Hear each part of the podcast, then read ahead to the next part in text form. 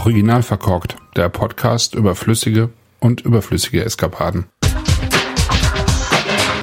Herzlich willkommen zum Wein am Sonntag, den 25. Februar 2024. Heute geht es um Palomino Fino. Palomino Fino, würde ich sagen, ist für mich eine der spannendsten weißen Rebsorten der Welt. Dafür auch eine der unbekanntesten. Ich bin auch eigentlich kein Fan von Superlativen, aber ich stelle das einfach mal so in den Raum. Ist ja eh immer alles ein bisschen relativ, ähm, was Rebsorten auch angeht. Ähm, es gibt natürlich Rebsorten, aus denen größere Weine auch entstehen können.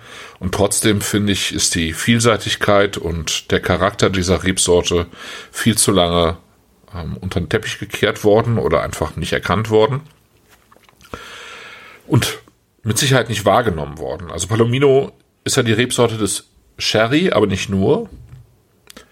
Es gibt diese Rebsorte zum Beispiel auch unter dem Namen Listan Blanco und als solche ist sie zum Beispiel auf den Kanaren auch in den letzten Jahren immer bekannter geworden oder hat wirklich auch für Furore gesorgt äh, bei den verschiedenen Weingütern, die eben auf den Kanaren ähm, hervorragende Weine erzeugen, so in den letzten fünf bis zehn Jahren.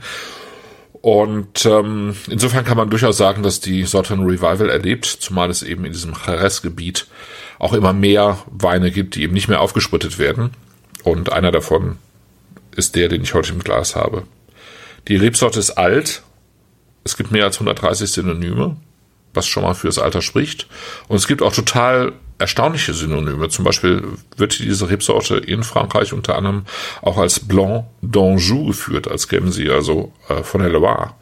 Es gibt sie als äh, Merceguera in Algerien. Es gibt sie als äh, Chasselas de Jesus, als Guignard de Saint-Tour, als ähm, Point Noir in Frankreich ja, also mit, ich weiß nicht, ob äh, sozusagen die dunklen Punkte auf der Traubenhaut gemeint sind. Kann ja eigentlich nur. Äh, es gibt sie als Golden Chasselas in Kalifornien, als France Druif oder White French France Druif in Südafrika. Also die sind anscheinend davon ausgegangen, dass sie mal äh, aus Frankreich nach Südafrika gekommen ist. Dann gibt es sie zum Beispiel als Asario, Diagalvis, äh, Listau, Malvasiare oder Olcho de Lebre in Portugal. Ja, und dann gibt's eben noch äh, irgendwie Dutzende Synonyme, unter anderem eben tatsächlich Palomino de Jerez oder ähm, Jerez Fino in Spanien. Ähm, Insgesamt gibt's äh, so ein paar verschiedene Varianten. Also einmal spricht man von Palomino Fino und Palomino als Spielarten und dann vom Palomino Fino nochmal als Palomino Peluson und Macho. Also es sind tatsächlich verschiedene äh, Varianten, die sich da gebildet haben, von DNA-Analysen aber eben total gleich sind. Und ähm, der früheste Name ist, glaube ich, tatsächlich Palomino, benannt nach äh, Fernan Janes Palomino, einem Ritter des kastilischen Königs Alfonso X. Und der hat bekanntlich im 13. Jahrhundert gelebt, 1221 bis 1284. Und ähm, seitdem ist die Raupensorte eben auch unter dem Namen benannt. Und wenn man über die Charaktere dieser Rebsorte spricht, dann äh, spricht man, glaube ich, über eine gewisse äh, Säureärme, die die Rebsorte hat. Äh, tatsächlich hat sie auch gar keinen so ausgeprägten Geschmack ins Florale oder ins äh, Fruchtige. Also nicht so, dass man jetzt äh, wirklich direkt was festmachen könnte, finde ich. Und sie neigt eben in gewissem Maße zur Oxidation, wenn sie nicht auf, man nicht aufpasst und das ähm, da ist sie dann sozusagen auch an der richtigen Stelle, weil aus ihr eben dann auch häufig oxidativ äh, erzeugte Weine, oxidativ ausgebaute und auch gesprittete Weine erzeugt werden. Und äh, als solche ist sie eben zum Beispiel auch auf die Kanaren gekommen, weil die Kanaren ja äh, für ihren Cannery Sack bekannt waren über Jahrhunderte, also für ihre aufgespritteten Weißweine auch von dort. Das Interessante ist aber eben in dieser, in dieser Jerez, äh, Ebene, also in diesem Jerez-Gebiet, dass äh, die Säureärme dort überhaupt keine Rolle spielt, weil sie ja im Prinzip in gewissem Maße durch, äh, durch die Mineralität der Albarissa-Böden, also durch dieses kalkig-kreidige ähm, ersetzt wird, würde ich mal fast behaupten. Und äh, diese Kreideböden natürlich für einen niedrigen pH-Wert sorgen und dadurch die Säure in gewissem Maße auch wieder pushen. Und insofern eben äh, tatsächlich äh, eine sehr gute Balance in den Weinen entsteht.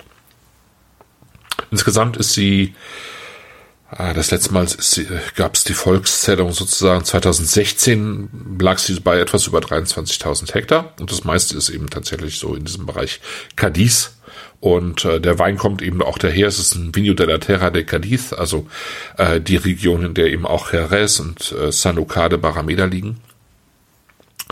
Und äh, der Wein ist ein 2020er Barbadillo Patingro.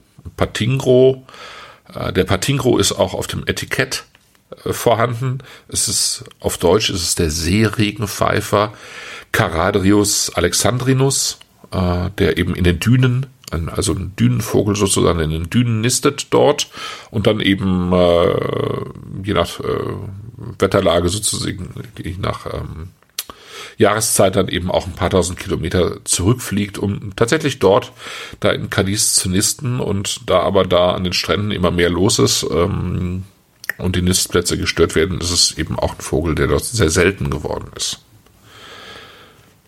Jetzt haben wir die Palomino Fino, jetzt haben wir den ähm, Patingro, jetzt haben wir noch Barbadillo. Die Bodegas Barbadillo gehören zu den Big Playern, würde ich sagen, im Jerez-Gebiet.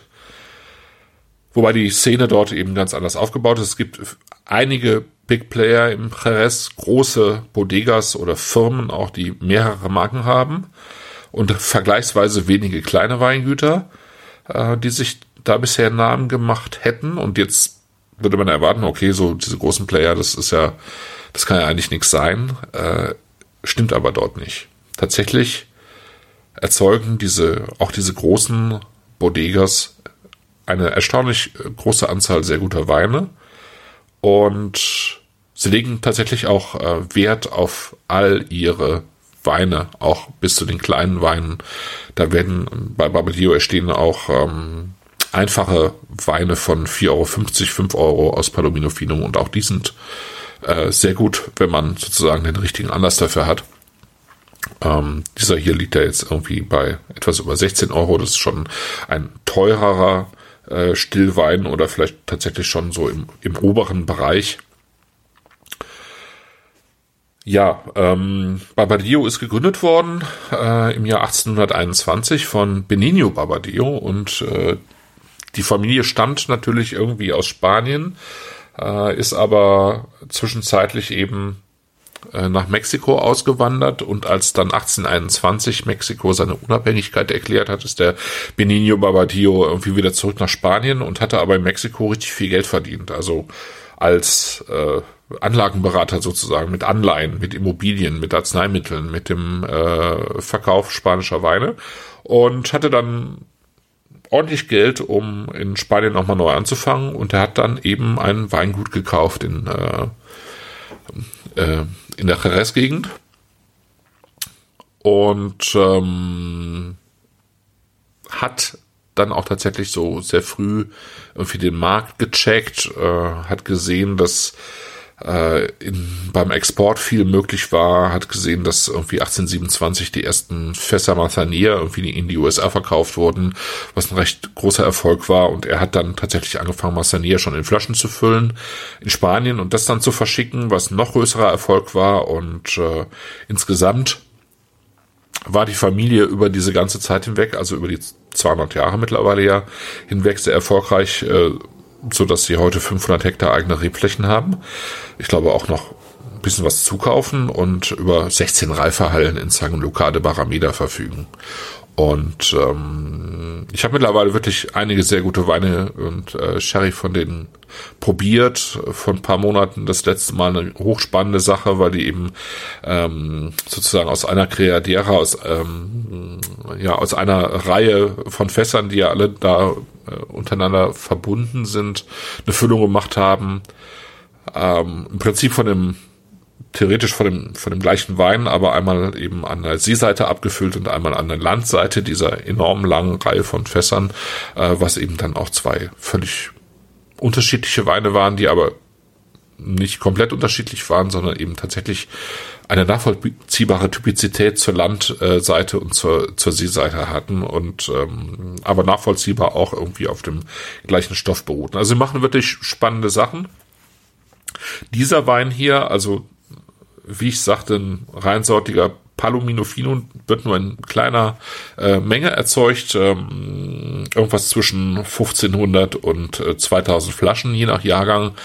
Ähm, ist ein biologisch äh, zertifizierter Wein, was ähm, bei immer mehr Weinen auch von Babadio zutrifft und stammt aus den Weinbergen jetzt für die Freaks ähm, Balbeina, Anjana, Machanudo und Borjena. Ich weiß nicht, ob ich es genau richtig ausspreche, aber es sind schon, gehört schon zu den äh, bekannteren Weinbergen oder, oder Untergebieten, sag ich mal. Äh, das sind teilweise gar nicht mal einzelne Weinberge, sondern wirklich so Subappellationen äh, im Jerez-Gebiet. Und dann eben ausgebaut in gefüllten, aufgefüllten Massanierfässern. Ja ähm, vergoren im Edelstahl, ausgebaut in äh, Manzanilla-Fässern, also wo vorher schon eben äh, Sherry drin lag, aber eben dieser, dieser, dieser feine, salzige, duftige Sherry aus San de Barrameda ähm, und der hat eben in diesen Fässern auch ähm, getoppt, also aufgefüllt gelegen. Also da war noch keine Fluorhefe drin in den Fässern und das schmeckt man auch. Andererseits schmeckt man auch wiederum, finde ich, äh, die Sherry-Verwandtschaft. Und es liegt eben nicht nur an der Rebsorte, sondern eben auch tatsächlich, würde ich mal sagen, daran, dass da insgesamt einfach so viel Sherry erzeugt wird, dass da doch immer irgendwas auch von diesen Hefen durch die Gegend fliegt. Das Schöne an diesen Weinen und speziell auch an diesem finde ich, dass der eine beeindruckende Komplexität hat und gleichzeitig irgendwie total unkompliziert wirkt. Ich finde, man hat hier irgendwie so eine ähm, so eine Mischung aus äh, Süße, die ein bisschen von der Hefe stammt, weil der Wein komplett ist komplett äh, also durchgegoren, also ist äh, komplett trocken. Aber man hat eben das Gefühl am Gaumen, aber auch schon im Duft so ein bisschen von so Konfitüre, ja, äh, Konfitüre von Pfirsich, ähm, Birnen, da ist Quitte mit dabei, da sind Zitronen und Orangen mit dabei, da ist aber auch ein bisschen was von Malz mit drin, äh, von äh, reifen, teilweise so ein bisschen getrockneten Trauben, bisschen floral ist es, ein bisschen kräuterig, ja. Also man kann da schon sehr viel rausholen. Aber es ist irgendwie so, es wirkt trotzdem irgendwie so duftig und leicht. Und äh, wenn man das dann am Gaumen hat, das hat so 13% Alkohol, hm, dann ist das genauso. Also es ist, man hat diese Frucht wieder, da ist das Kräutrige, da ist ähm, tatsächlich so ein bisschen dieses steinig ähm, kalkige mit drin. Ähm, aber auf der anderen Seite hat man so einen schönen Schmelz am Gaumen. Salz, ja, so Salz, Zitrone, Salz. Ähm, die Säure ist tatsächlich nicht besonders äh, ausgeprägt, aber vorhanden. Also es ist äh, schon lebendig, aber eben auch eher, gehört eigentlich eher in, in diesen schmelzigen Bereich, während dieses kreidig mineralische vom, vom Boden ähm, tatsächlich so, dass das Ganze dann auch durchzieht, ja. Und dann hat es äh, Frucht, also Salz, Frucht, Umami würde ich sagen, hat Länge und ist einfach köstlich, vor allem wenn ich mir dazu jetzt irgendwie Salzmandeln vorstelle, Oliven, so ein bisschen Pata Negra aufgeschnitten und äh, ein gutes Brot. Mehr braucht's dazu gar nicht und es ist top. Das ist mein Wein am Sonntag. Ich hoffe, ihr habt auch einen guten Wein im Glas. Genießt einen freien Tag und bis dann.